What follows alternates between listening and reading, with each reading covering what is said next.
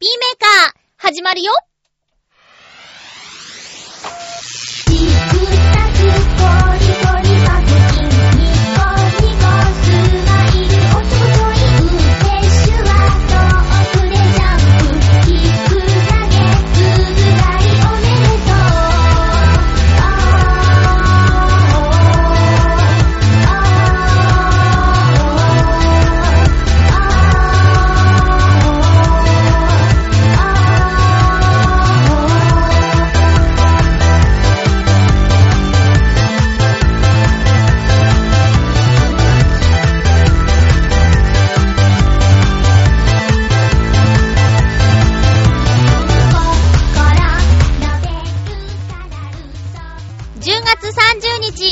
のハッピーメーカー。この番組は、ハッピーな時間を一緒に過ごしましょうというコンセプトのもと、ちょわへよ .com のサポートでお届けしております。いやー、パソコンが壊れましてな いや、大変だったんですよ。もうね、めんどくさいって言ったらありゃしません。えー、プリンターとパソコンが未だ繋がっておらず、メールいただいているんですが、プリントアウトできず、iPhone さんで読むことになりますので、ちょっとバタバタするかもしれないですけど、今日も1時間よろしくお願いします。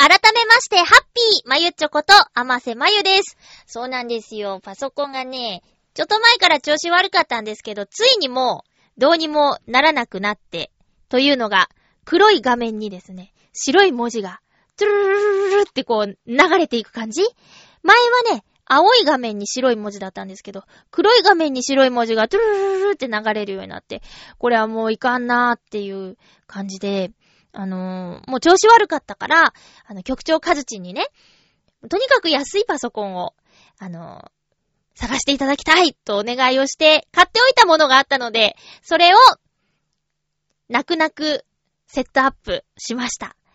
やっぱりね、セットアップって時間がかかるのね。えー、先週の休みの日かな違う違う。先週じゃないよ。2、3日前です。えーと、土曜日の午前中かな？に、朝5時半ぐらいに起きて、で、セットアップ開始したらもう全然終わらないんですよ。なかなか終わらなくて、あの、待ってください、待ってくださいみたいになってて、で、ようやく、メールの確認というか、まあ、今までちょっと開いてなかった、ダウンロードしなきゃいけないものがその、そんな時に限って届いているんですね。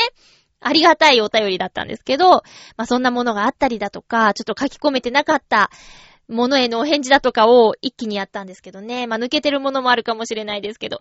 で、えー、Windows 7になったんですけど、巷ではというかニュースでは、Windows 8の発売のニュースをやっているではありませんか。まあね、あれはもう、8と7は、8はもう、タッチパネルどうのこうのでしょ？あまり魅力を感じないですね。iPad ちゃんがあるからね。うん。まあ、と、そんなこんなでね、えー、プリンター。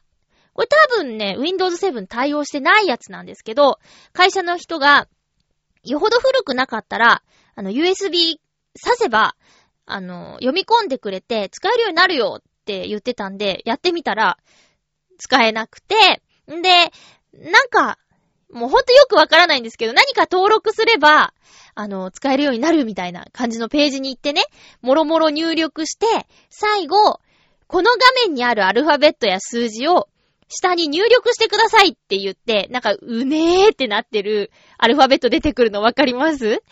あれをですね、入力するんだけどね、全然読み込み成功しないんです。入力されている文字が正しくありませんみたいなん出て、一生懸命やってんのにね、全然ダメなの。確かにね、うん、これどっちみたいな曖昧なやつはあるけど、それでも、ダメだたんですよ、もうね。多分28回ぐらいやって、諦めました。で、今日はちょっとプリントアウトができないんですけど、もうこれ新しいプリンター買った方がストレスないんじゃないかなと思ってね。CD ロム ?CDR だってさ、Windows 7に対応してなかったらまためんどくさいことしなきゃいけないんでしょ？だからさ、ビスタ持ってる人にこのプリンターあげます。ねえ、だからさ、もうほんともう嫌になっちゃいますよ、パソコン。めんどくさいよ。で、お便りもね、いつもワードに貼り付けて、ほんで、プリントアウトしてるんですけど、そのワードの画面もなんか違うようになってるしさ、なんか違うようになってるし、もう本当に困りました慣れるまで大変かもしれない。ただね、今までと違うのが、天気がね、ちゃんとあるところが、便利。それはリクエストしたんですけど、カズチンがパソコン探してくれるっていう時なんか、あの、こういうのがあった方がいいみたいなのあったら言っといてって言われたんで、じゃあできれば天気があるやつがいいって言ったら本当に天気がある。あの、まあ、そうだな。有名なメーカーさんのだし、そんなスペックが、スペックが高い方がいいのか、そんなに使ってないだろ、まゆっちょっていうツッコミがありそうなんですけど、まあ、なんかすごくいいやつらしくって、なのにお安く買っていただいて本当に助かりました。ありがとうございます。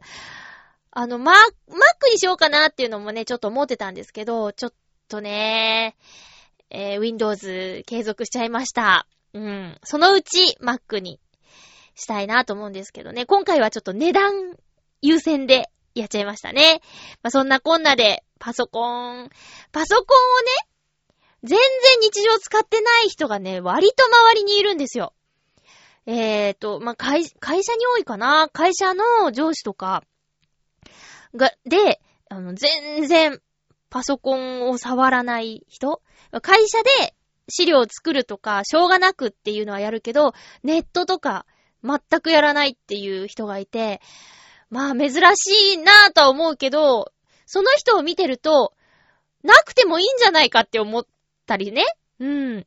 なくても、この人は楽しそうだなぁっていう人が割といるので、まあ、あった方が楽しいこともあるけどね。まあ、な、何を言ってるんだ。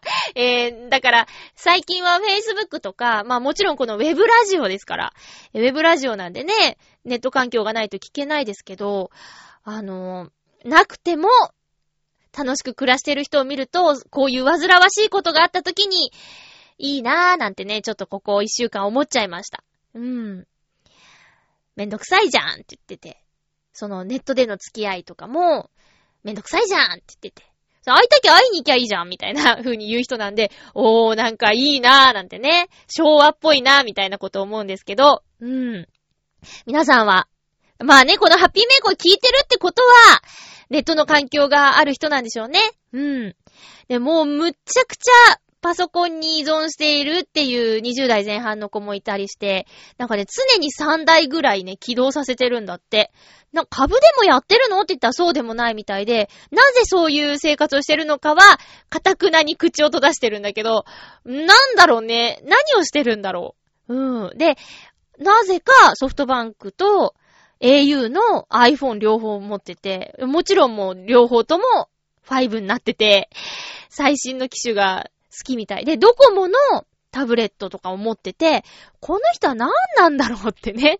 まあ20代前半なんだけど、何か商売でもやってんのかななんて疑いたくなっちゃうような感じの子もいますね。まあ、極端だよね。やってる人とネットとかバシバシ活用してる人と全くなくても大丈夫っていう人がね、ほんと極端だなーって思います。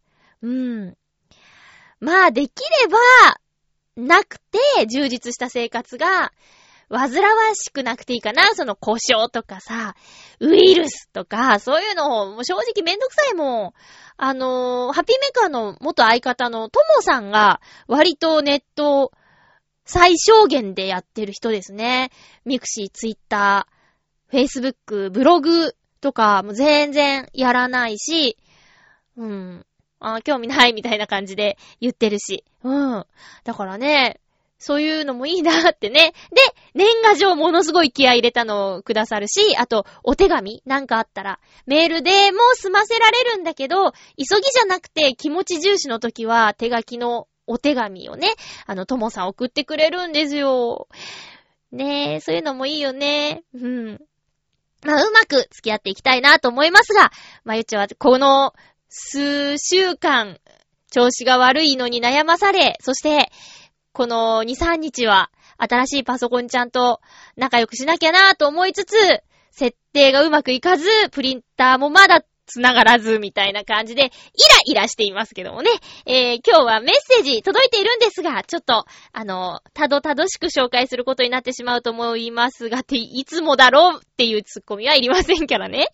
えーと、口もよく回ってませんが、収録しているのは月曜日の朝、夜勤から帰ってきたところでございますが、えー、1時間お付き合いくださいね。まずは、えーと、どうしようかな。まずは、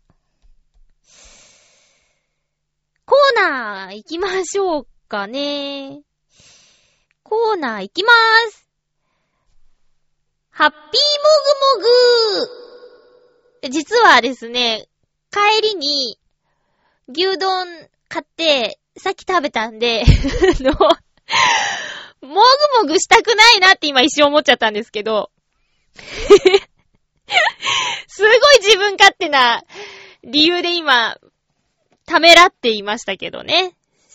食べましょせっかく用意したんだし。いや、本気で今お腹いっぱいなんですよ。えーと、明治のサクッとまろやか、米粉を使ったポポロン抹茶クリーム。うー、重たそうですね。いや、サクッとまろやかだから、ね。食べてみましょう。よいしょ。なぁ。牛丼並盛り食べちゃったもんなぁ。いやね、今日収録の後ね、CM の、あの、お仕事がありまして。このまままた行かなきゃいけないんですよ。ちょっとね、だからね、ご飯ばーって食べて、しまったんですけど、まさか支障が出るとは。えーっと、いただきます。米粉を使ったポポロン。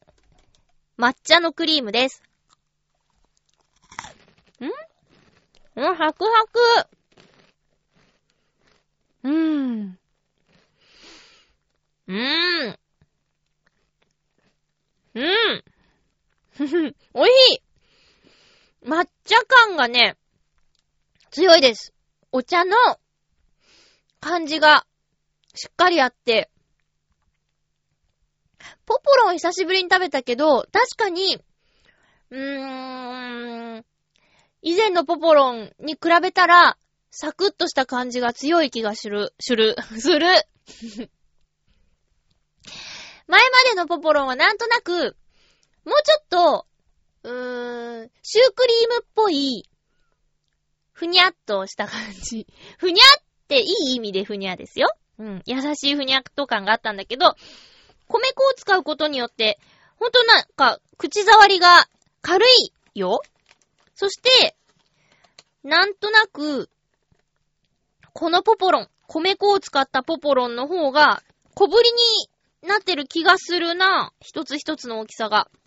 うん。お米ね。いや、炊飯器がね、うちないんですよ。引っ越して。一人用って、まあ、3号炊きとかなるかなと思うんですけど、5号炊きと3号炊きだったら5号炊きの方が安いですよ、みたいなことを電気屋さんが言うんですね。で、あ、そっか、と思って。でも5号炊きなんて置く場所がないし、んどうしようと思って。で、お米を、は、多分、一回炊いて、冷凍保存して、多分一週間に一回ぐらいしか炊かないだろうなって思った時に炊飯器っている？って思って、たまたま、無印良品で、お米を炊くための鍋っていうのを売ってて、それ買ったんですけど、一度も使ってないですね それ5000円だったんです。で、炊飯器って2、3万するじゃないですか。だからわーいって思って買ったんですけどね。なんか、一回も使ってない。理由はね、あの、使う前にやらなきゃいけないことが書いてあって説明書に。あの、鍋の、その、割れ物なんですけど、一度お米を少し、たくさんのお湯にお米を入れて、その海苔を貼らせるみたいな。な、とにかくね、前準備がちょっとめんどくさいなって思っちゃって一回も使ってないんだけど、この間ゆこちゃんにその話をしたら、もったいないよ、まゆっちょって。あの、鍋で炊いたお米の方が美味しいんだからっ。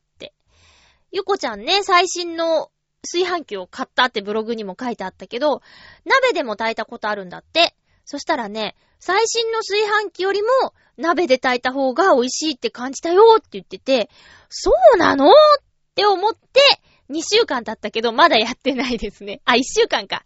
先週あったもんね。うん。そうなんですよ。だってね、いや、以前は、お米は、岡山のお母さんが、えー、岡山のお母さんのお友達から譲ってもらったお米を送ってくれてたんですよ、うちに。だけどね、今ね、それができなくなっちゃって、お米がまずないし、お米を買う習慣が上京して以来ないので、困ったぞと。米を買うってさ、大変じゃないですか、重いし。ねえ。まあ、少ないの買えばいいんだけど、そうそう、簡単なことなんですけど、まあ、いろいろと理由をつけてね、とにかく家でお米を炊いてないんです。でね、うちには多人鍋っていうモロッコのね、伝統的なお鍋もあるんですけど、多人鍋でもお米炊けるんだって。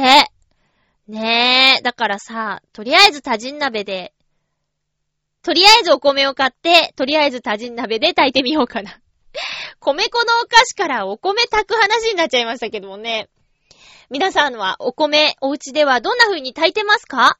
あ、そういえば圧力鍋もあるから、それで炊くこともできるんだよね。まあ、とにかくお米がないから、何もできない。お米買いましょう。うん。新米の季節ですよね。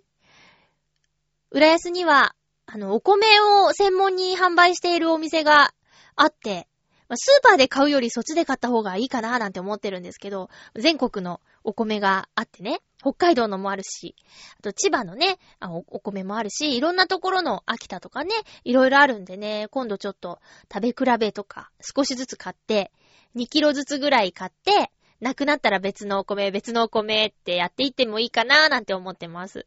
あ、そう、明治のポポロン。米粉のポポロン。なかなか美味しいのでぜひ食べてみてくださいね。コーナーいきます。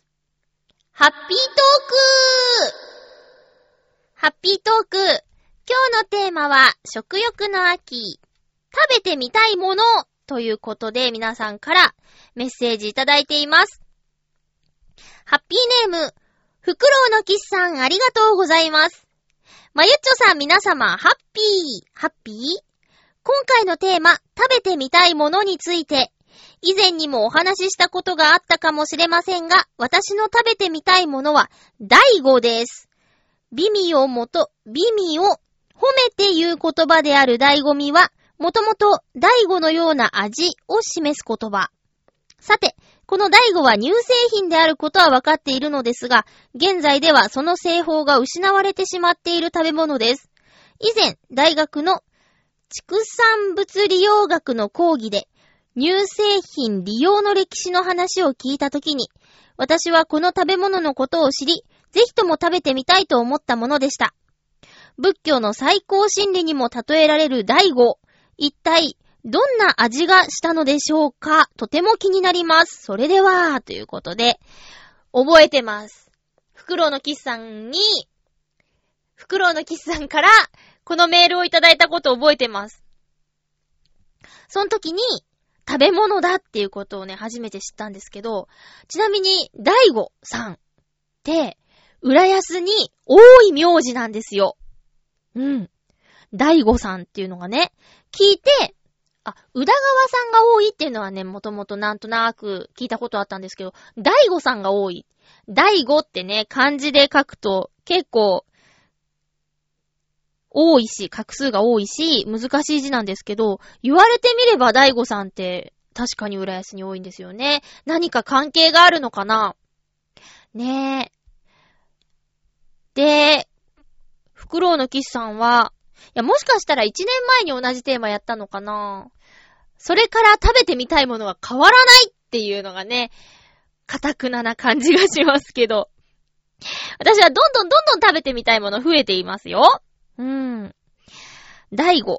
これは、いつになったら出会えるんですかね？今回ね、ちょっと、パソコンがね、新しくなったこともあって、第5をね、いろいろ検索してみたんですけど、第5っていう名前のレストランとか、第5っていうお菓子とか、結構あるんですよ。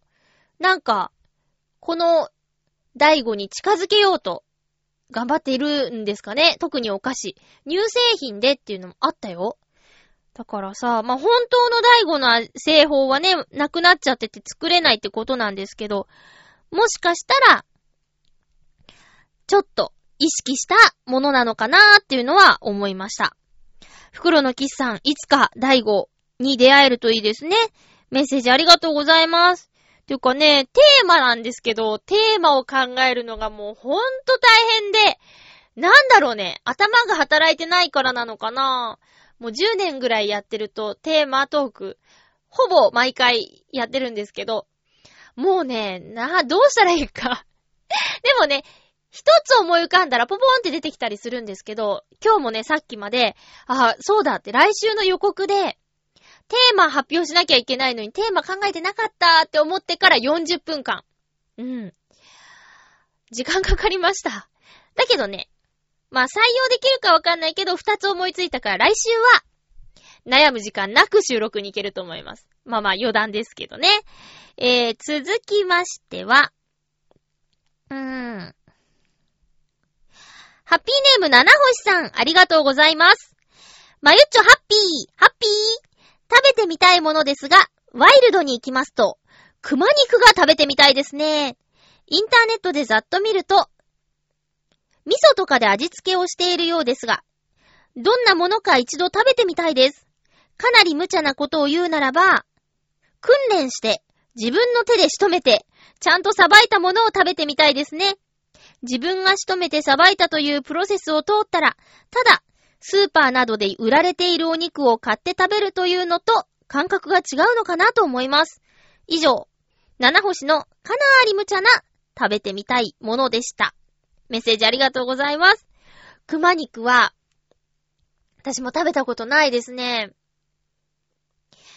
塩麹がとても流行っていた時に、あのー、テレビ番組でね、塩麹はお肉を柔らかくすると言うけど、実際どれぐらいの力があるんだっていうことを検証するために使われていた硬いお肉代表が熊肉でしたよ。で、実際に塩麹につけて一晩だか半日だか、あの、時間を置いて焼いて食べてみると、最初に塩麹につけなかった熊肉の硬さに比べたら全然あの、柔らかくなっていたっていう実験結果だったんですけど、まあ、今メインが塩麹になっちゃいましたね。熊肉ね。しかも、自分で捕まえて食べてみたいっていうことなんですけどね。熊は怖いですからね。今もたまに人を襲ったなんていうね、ニュースを見ることがありますけど、うーん、並大抵の訓練では済まされないんじゃないかなねえ。変わったもののお肉といえば、まうん、最近食べた鹿肉とか、あと、イノシシ肉もスーパーでは売ってないでしょう。あれは修善寺に温泉旅行に行った時に、うん。えー、一緒に行った女の子が、お魚がダメだっていうことで、えっ、ー、と、コースの料理をボタン鍋、イノシシの肉の、えー、コースに変えた、その時に食べたかな？うん。まあ、匂いが、なんかよくね、鹿さんの時もそうだったんだけど、匂いが気になるんじゃない？とか、そういう風に言われてるお肉だけど、全然感じなかった。問題なく食べられたよ。すっと、お、お、この週末はね、ラムシャブを食べに行きました。羊のお肉ですね。えっ、ー、と、銀の、あ、金の目っていうラムシャブのお店なんですけど、そこでね、食べ放題で、もりもり食べましたよ。うん。えー、熊さんのお肉は、どこで食べられるんだろうね。うーん、グルメミートワールドさんでは取り扱いあるんでしょうか？七星さん、いつか食べられるといいですね。まあ、とりあえず、捕獲は置いといて、お肉をまず味わってみてはいかがでしょうか。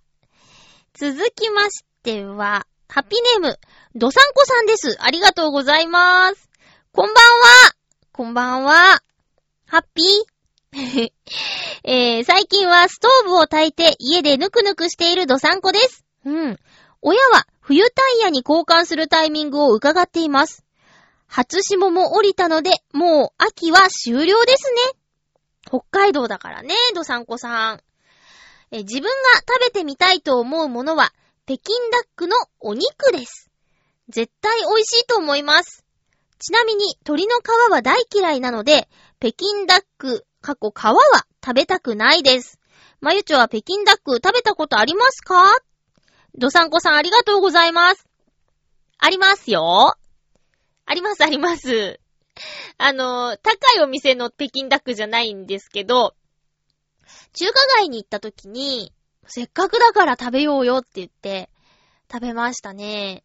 ただ、皮だけ食べるんじゃなくて、鶏のその北京ダックを、こう、春巻きみたいな皮に巻いて、うん、手巻き寿司みたいにして、野菜もちょっと入れて、ネギとか入れて食べるんで、その皮そのものの味というよりも、トータルバランスみたいな風に感じましたね。そうだよね。北京ダックの皮じゃないお肉ってどうしてるんだろうね。確かに。いや、美味しいと思う。いや、むしろ、そっちを食べたい。うん。なんですかね？ああいうちょっと高級と言われている食べ物って、ちょっとひねくれた感じがしてしまうのはなんでですかね？トリュフとかも、もよくわからない。あれはもうだから香りなんでしょうね。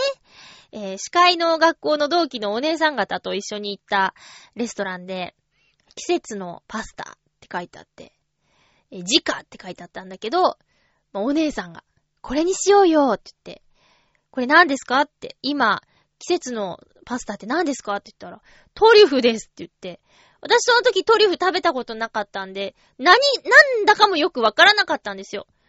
あの、世界三大珍味だか、なんだかですか？キャビア、トリュフ、フォアグラ？それぐらいの知識はあったけど、で、トリュフって何みたいな。な、なんなの？っていう感じで食べたんですけど、だってあれさ、メインじゃないもんね。あの、ふりかけみたいなやつじゃないですか、トリュフって。削ってかけて、で、味っていうより香りなんでしょ？なんか全然良さがわからないし、パスタ一人前3000円とか、ありえませんよ、ほんとに。私はね、冷凍のパスタを 180円ぐらい食べてるんですよ。半額とかで買うから。なのに、一人前3000円とかって、ギョエーってなったよ。しかもさ、ちょっとしか入ってないんだよ。お弁当に添えられてるパスタかーいっていうぐらいの量で、そんなに高いんだもん。もうびっくりしちゃった。だけど一緒に行ったお姉さんは、うわー、トリュフの香りすごいいいねーって言ってたけど、ふーんって思ってた。そんなんよくわかんないんだよね。あ、私はキャビア食べたことないですね。キャビアもだってなんかふりかけみたいなもんでしょ？乗せてね、黒いつぶつぶ。で、フォアグラは何度かあるけど、フォアグラって感じ。そんなに、わーい、フォアグラだーっていう風にならないかな。うーん、な、なんか、だって、そんなにね、っていうのばっかりだよ、さ、世界三大珍味？うん、珍味だからかな？えー、っとね、私は、食べてみたいものを最近食べてきました。えー、っと、テレビとかで見たものとか、ああ、これ食べてみたいと思ったりするんですけど、えっ、とね、めちゃイケっていう番組のガリタ食堂っていうコーナーで、紹介されてた築地のね、鈴木水産さんの箱ウニ定食っていうやつをね、食べてみたいと思って。で、ウニは、北海道物産展とかで、こう、海鮮丼とか頼んだり、あと、浦安魚市場の見立て食堂さんで海鮮丼とか頼んだりした時に、ちょっと乗ってるウニとかは食べたことあるんですけど、あとは、あ、だけど、いっぱいのウニって食べたことなかったんですよ。で、箱ウニって、ウニが売られている、その箱に、ドーンともう、そうだな、一箱、うん、ウニバーンってあって、それが一人に一つついてくる定食なんですけど、うーん、まあ、美味しかったよ。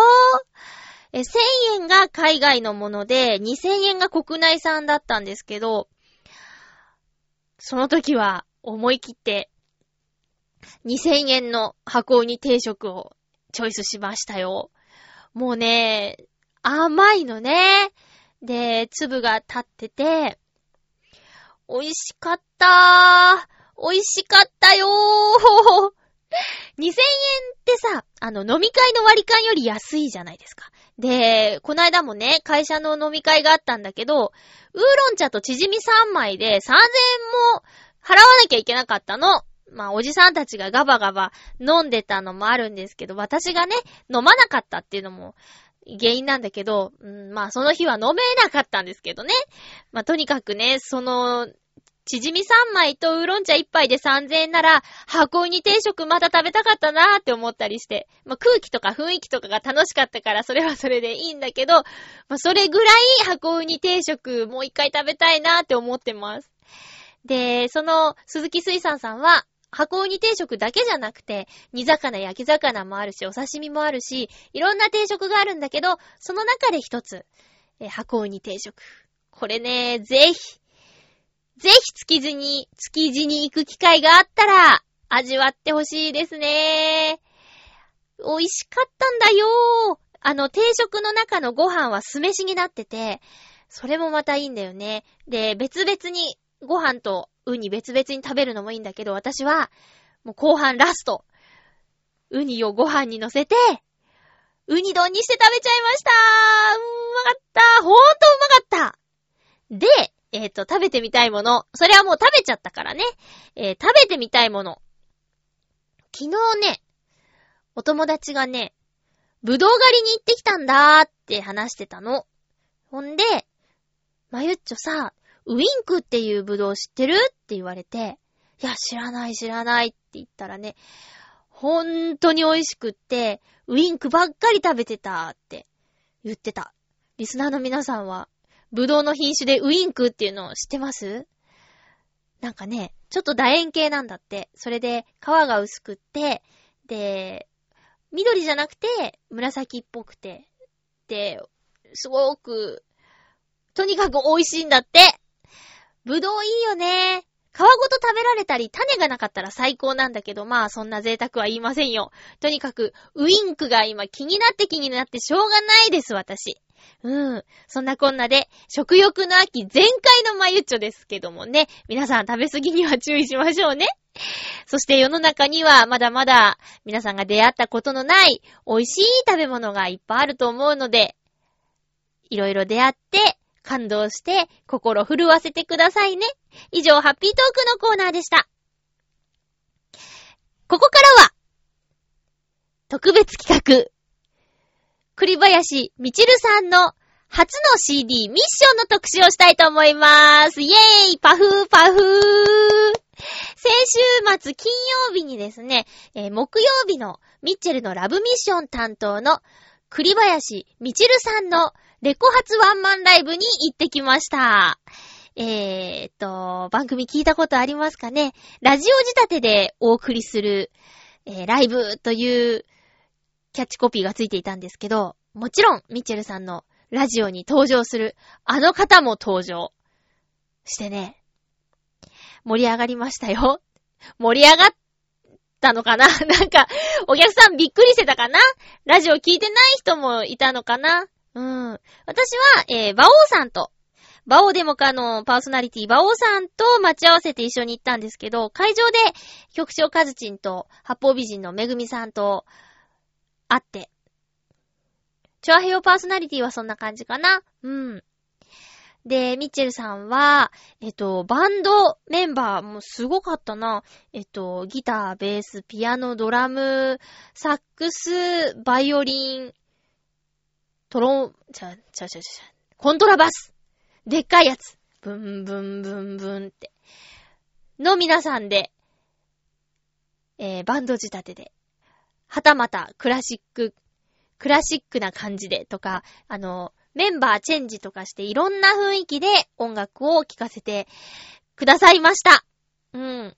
でね、ミッチェルさん、あの、ライブ前の最新のラブミッションっていう番組でね、まあ、もちろんおしゃべりしてるんだけど、声がね、出ないんですって言ってたの。で、もうちょっとで本番なのに、声が出ないんですって言って、で、本番まで、やれるだけのことはやるんですって言ってたんだけど、もう心配してたんだけど、本番はね、スカーンと声出て、いつもの歌声だったんです。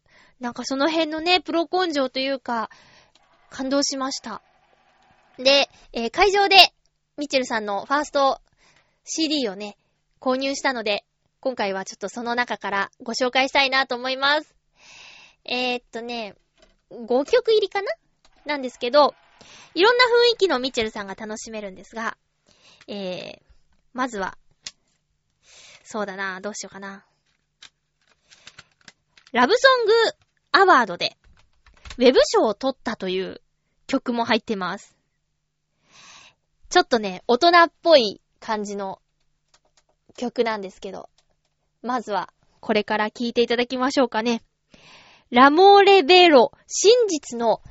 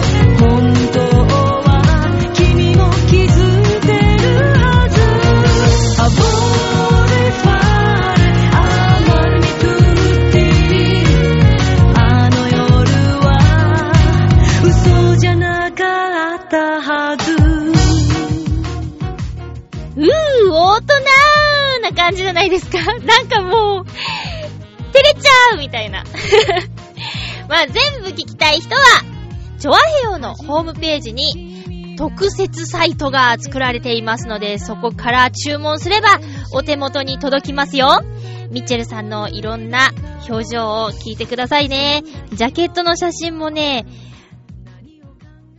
魅力的で、ぜひ見てほしいです。ライブではこのジャケットのお姿で、えっ、ー、と、衣装チェンジして登場してきましたよ。うん。今、お色直しって言いそうになっちゃいましたけどね。そう、ミッチェルさんはね、あのー、ラジオ聞いてる人はわかると思うんですけど、時速300キロの女と自分でおっしゃってるけどね、あの、やりたいことや夢や目標に常に全速力で突き進んでいる素敵な女性なんですけど、もうね、私もね、エネルギーをもらいたいなと思って、何度かね、ご飯食べたりしてるんですけどね、あの、会うたびに、パワーもらってます。うん。また、そのライブでは、ちょっとね、客と、あの、演者さんっていう距離感だったんで、お話はあんまりできなかったけど、帰りにちょこっとだけ話したかな。うん、また会って、いろいろと話を聞いてもらいたくなっちゃいました。もう眩しくってキラキラしててね、えー、ピンチも乗り越えて、素敵なステージでしたよ。本当に。で、バンドメンバーさんだってね、あのー、すごい方ばっかりなんですよ。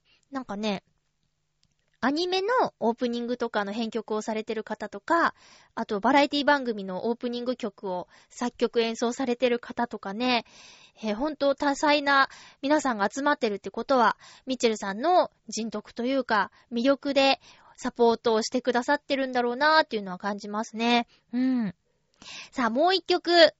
これはね、私も大好きで、聞くと楽しい気分になるんですけど、さっきのラモーレベロとは全く雰囲気が違うんですよね。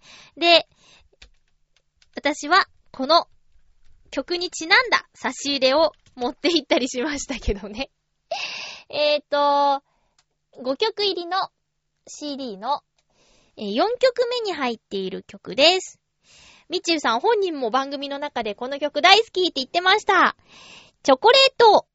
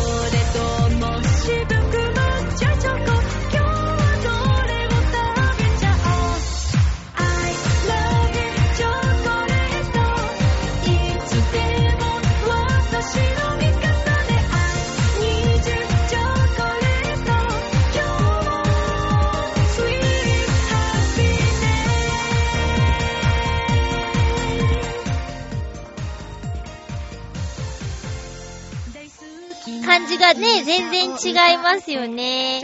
すごく可愛い曲だと思いませんか？そう。私は差し入れにチョコレートを持っていきました。ミッチェルさんチョコレート大好きなんだって。なんかね、ハロウィンっぽいやつと、あとちょっと変わったやつ。タバスコ入りのチョコレート。あれ大丈夫かな？もう食べちゃったかな？まあ、パッケージがやばいのでね、あの、気づくと思うんですけど、ちょっと珍しいやつと、イベント意識したやつを、プレゼントしました。いやー、チョコレート。可愛い曲も入っています。まだね、他にもあと3曲あるんですけど、来週もし時間があったら、また紹介したいなと思います。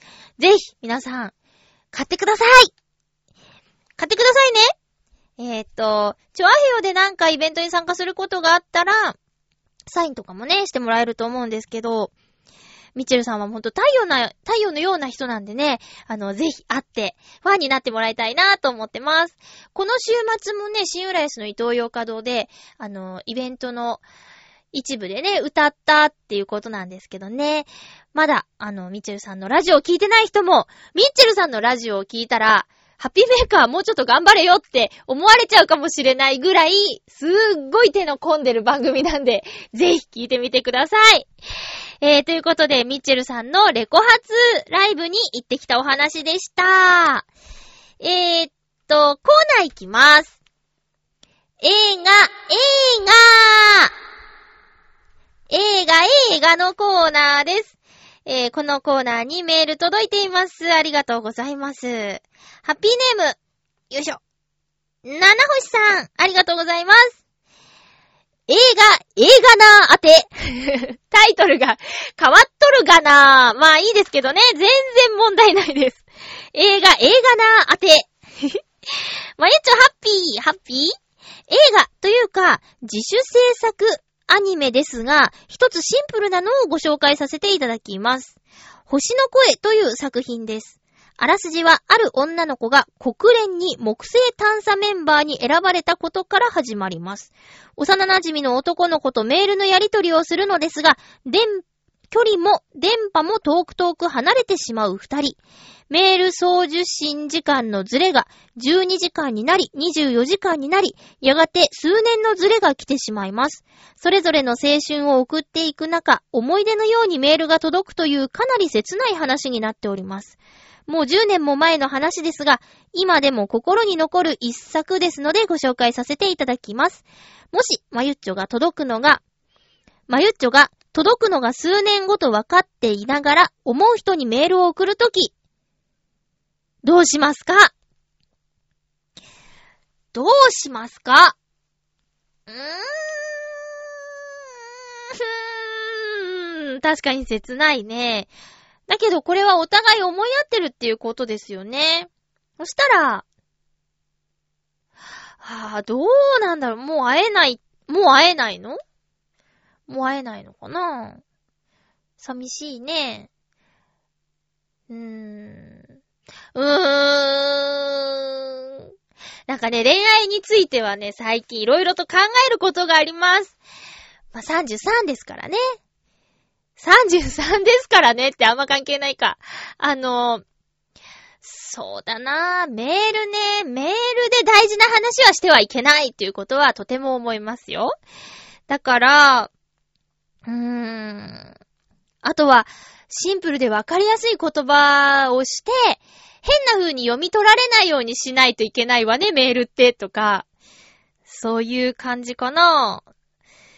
届くのが数年後、だけど確実に届くってわかってるみたいなことかな。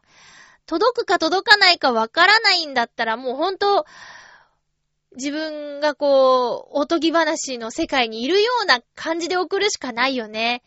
届いたらいいなーぐらいなスタンスかな。届くはずって思ってると、もう返事を待つのは、ある程度の時間だったら楽しいけど、あ、ちょっとこの番組を聞いてるリスナーさんは、文通とかの経験ありますか？私はね、高校3年生の時に文通をね、してましたよ。あの、高校3年生？うん、そう、高校3年生の夏に、まあ、何度か話してるけど、専門学校の体験入学があってね。で、そこで出会ったみんなと、次の春会おうね、みたいな感じで文通をね、してました。け、そうだな、メールはあったけど、まだそんな長文はできなくて、でも私は携帯持ってなくて、だから、文通？うん。んで、まあ、そうだな。ちょっといいなっていう 子もいたりして、返事が届くのがね、待ち遠しかったり、あと、たくさんの人と文通してたんで、届くのがね、ポストにお手紙が届くのが楽しみで毎日覗いてましたね。で、メールってさ、もうその時入力したらすぐ気持ち届いちゃうでしょ？だから、まあ、簡単なやりとりならいいんですけど、明日どうする？みたいな。そうじゃなくて、こう、私はこうなりたくて、夢がこうで、こういう風に高校してこうしたいんですとか、会いたいなっていうような内容は、その、手書きのぬくもり、私これ結構こだわってるんですけど、そういうのがある方が気持ちが届くような気がしますね。だから、この時間を、がね、とてもかかっちゃうっていうのはメールっていうよりお手紙の感覚なのかなと思うんですけど、どれだけその相手を信じられるかみたいなことも、大きく関わってくるんじゃないかしら。これは自主制作アニメっていうことで、私たちは見られるんですかね？この登場人物がどんな気持ちでいたのかっていうのはちょっと興味がありますよ。えー、続きがあります。えっ、ー、と、前回のドサンコさんのお話の補足です。あ、お便り扱いしなくて構いませんって書いてあるけど、どうしようかな。読んじゃった読んじゃいましたあー。じゃあ、お便り扱いしないでいいってことなんで やめときましょうかね。うん。別にまずい話じゃないんだけどね。あの、ご、ちょっとよ、読んじゃってすいませんでした。ということで、えっ、ー、と、七星さんからおすすめの、星の声という作品についてでした。ありがとうございます。この週末公開されるノボーの城がとても興味あります。あの、またね、邦画で歴史ものなんですけど、こないだ天地名察見たばっかりなんですけど、でもなんかさ、野村萬斎さんのあの、ね、予告編見て、面白そうと思って。あと、エイクラナナちゃんが好きなんで、見てもいいかなと思ってます。あとはなんだっけね。えっと、主題歌のサビのとこの歌詞が結構いいなと思ったんですけど、今出てこないな。あ、歌方の夢でもないよりマシさ、みたいな。うん、夢はね、ないよりあった方がいいよね。生活に張りが出るよね。みたいな。うん。えー、のぼうの城、金曜日公開だったかな？見に行けたらいいなと思ってます。えー、できれば、スクリーンが大きいうちに、うん、見たいですね。えー、皆さん、芸術の秋ということで映画を見ている人もいるかな？うん。また、面白い映画を見たりしたら、おすすめがあったらぜひ教えてくださいね。よろしくお願いします。ということで、えっ、ー、とね、先週、そうですね、な、あ、先週は、私、ついに、えー、キッチンで料理をしました。何の報告なんだろうな。いや、今までも、そうですね、あの、グリーンスムージーに今ハマっているので、野菜を切ってジューサーでウィーンってやるのはね、キッチンでやってるんですけど、火を使った料理っていうのをね、全然やってなかったんですよ。さっきもね、ご飯炊いてないみたいなことを話したんですけど、あの、キッチンが狭いは本当に言い訳ですよね。一人暮らしをしている多くの人は、ワンルームとか 1K とかね、ああいう寛容のキッチンで頑張ってるでしょう。で、幸い私のキッチンは二口ガスコンロです。やろうと思えばできる。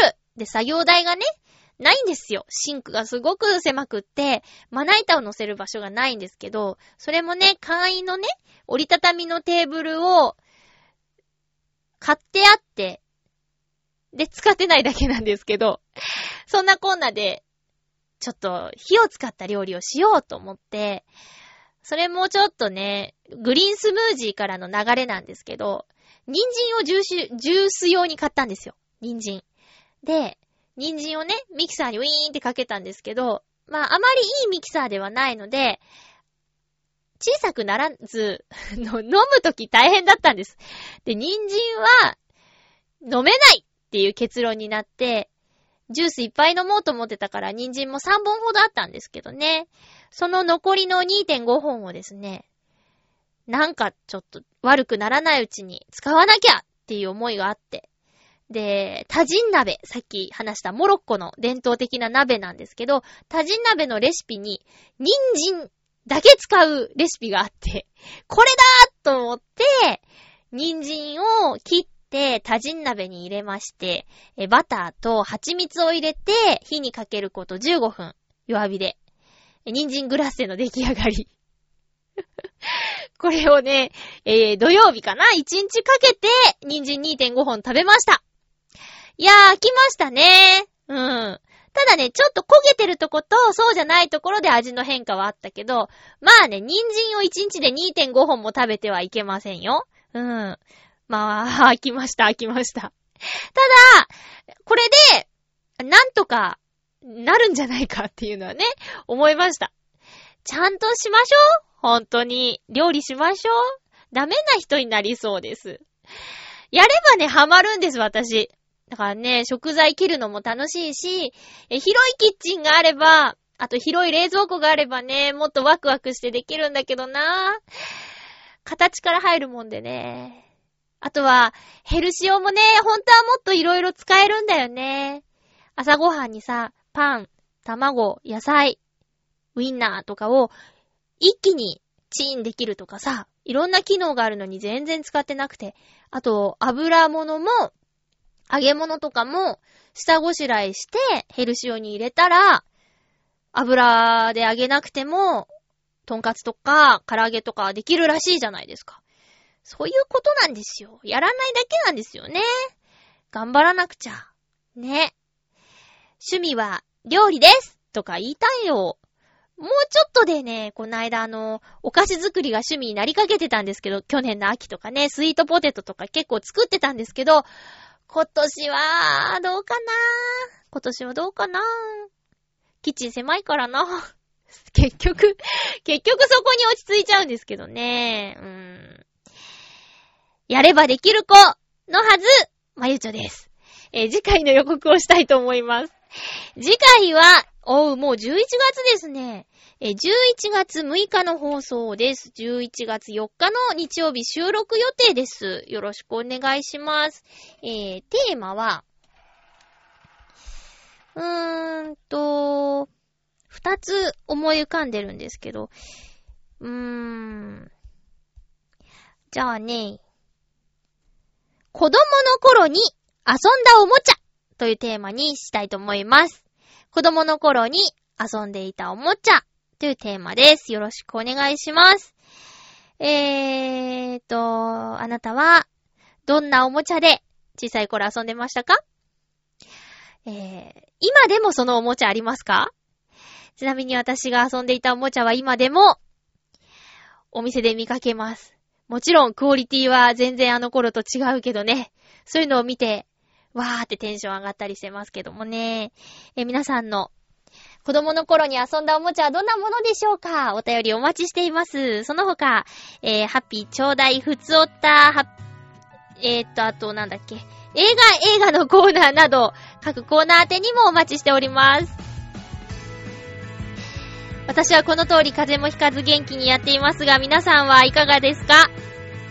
また来週も元気にハッピーにお会いしましょう。お相手は、まゆちょこと、あませまゆでした。また来週ハッピーな時間を一緒に過ごしましょう。ハッピー